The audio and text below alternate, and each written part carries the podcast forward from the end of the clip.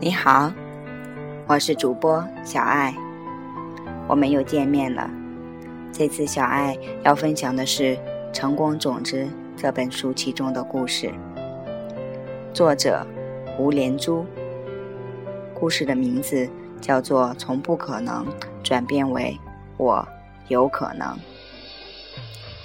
我来自马来西亚柔佛州新山，之前。从事酒店业十五年，生意很好，也不需要为营业额操心，几乎每个月都顺利过关。因为我的信心，于是下定决心离开，自己出来创业，从事销售健康理疗仪。我一直认为我的运气不错。以我的学历和各方面都比我们公司的任何一个人都来得出色。我一直认为，只要肯努力，一定大有收获。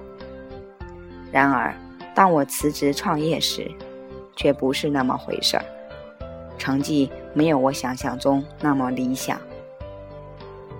因此，很快我开始相信运气。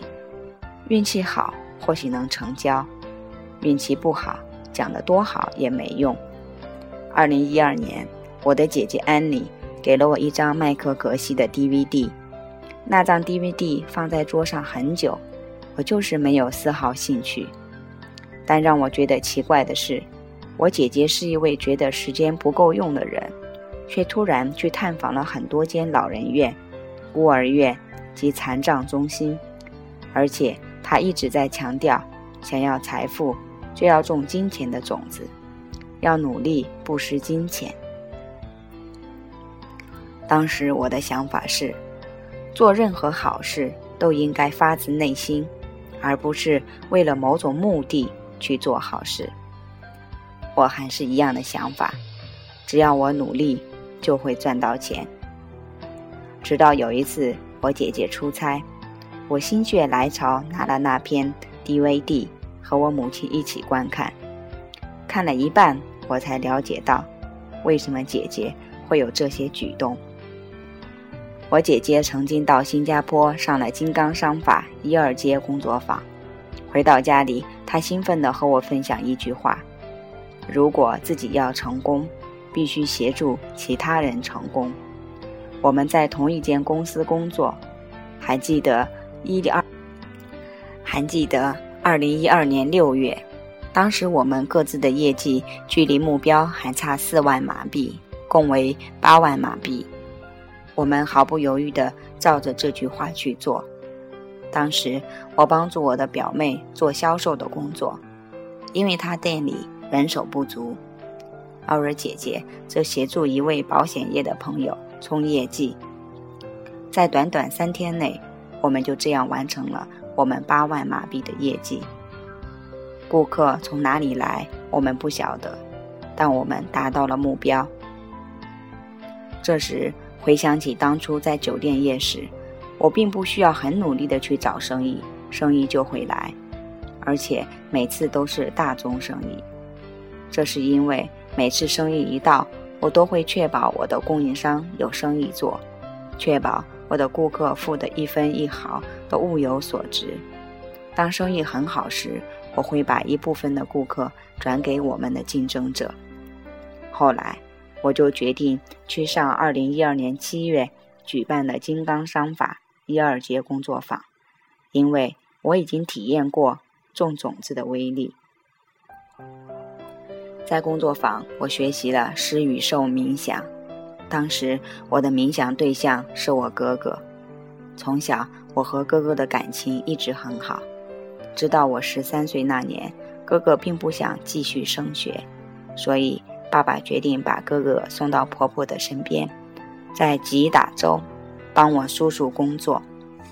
后来我们就开始越来越生疏，没有什么话题可言，一至两个星期才通一通电话。每通不到十秒钟就挂电话了。工作坊结束后，我继续做施与受冥想。到第三天，一些神奇的事情发生了。我哥哥打电话给我，一聊就聊了四十五分钟，简直是破纪录。我非常惊讶，也非常开心。自从那天后，我们几乎每天都打电话聊天。现在我们有空时会一起去菜市场买菜，一起做饭。在公司里，我们需要与世界各地的销售主管开定期会议。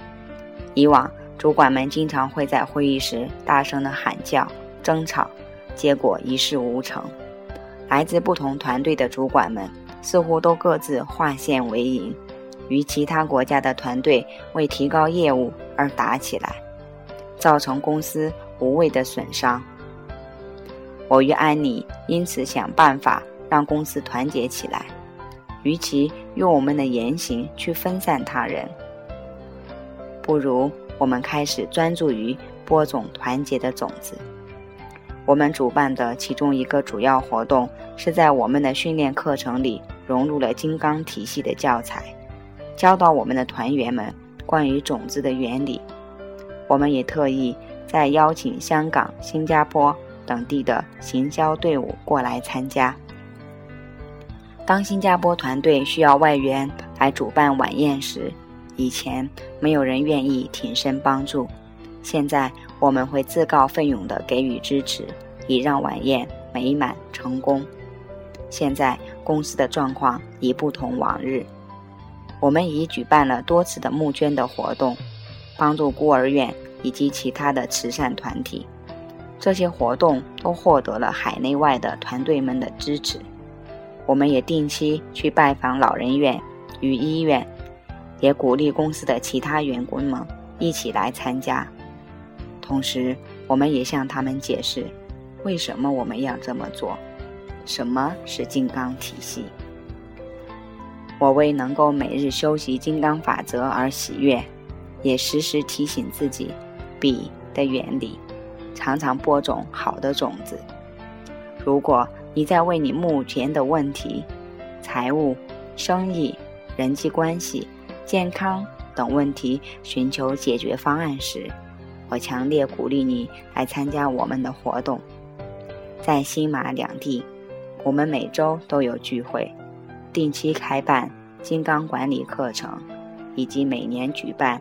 麦克格西的访问，我盼望能与您见面，也能聆听您成功的故事。谢谢。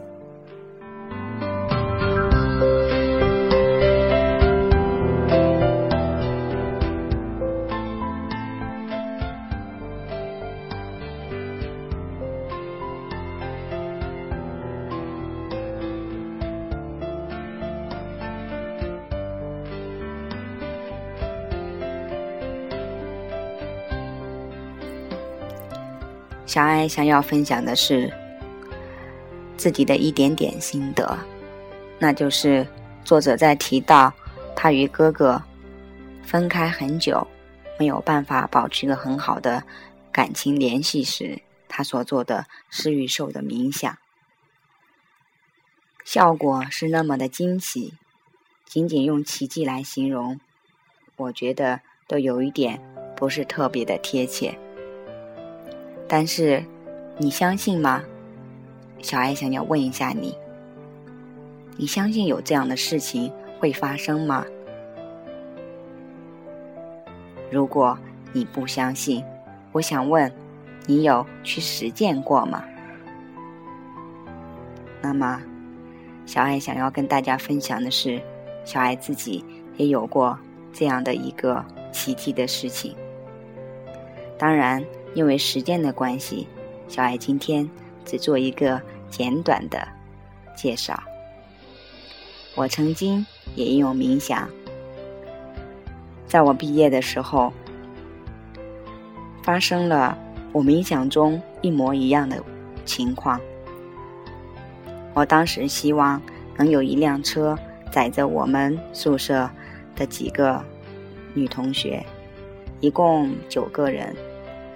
我们一起去拍毕业照，因为在广州的天气，夏天特别的炎热，所以我当时做了冥想，希望能有一辆保姆车来接我们九个女生一起在校园里拍照。为什么要要一辆车来接呢？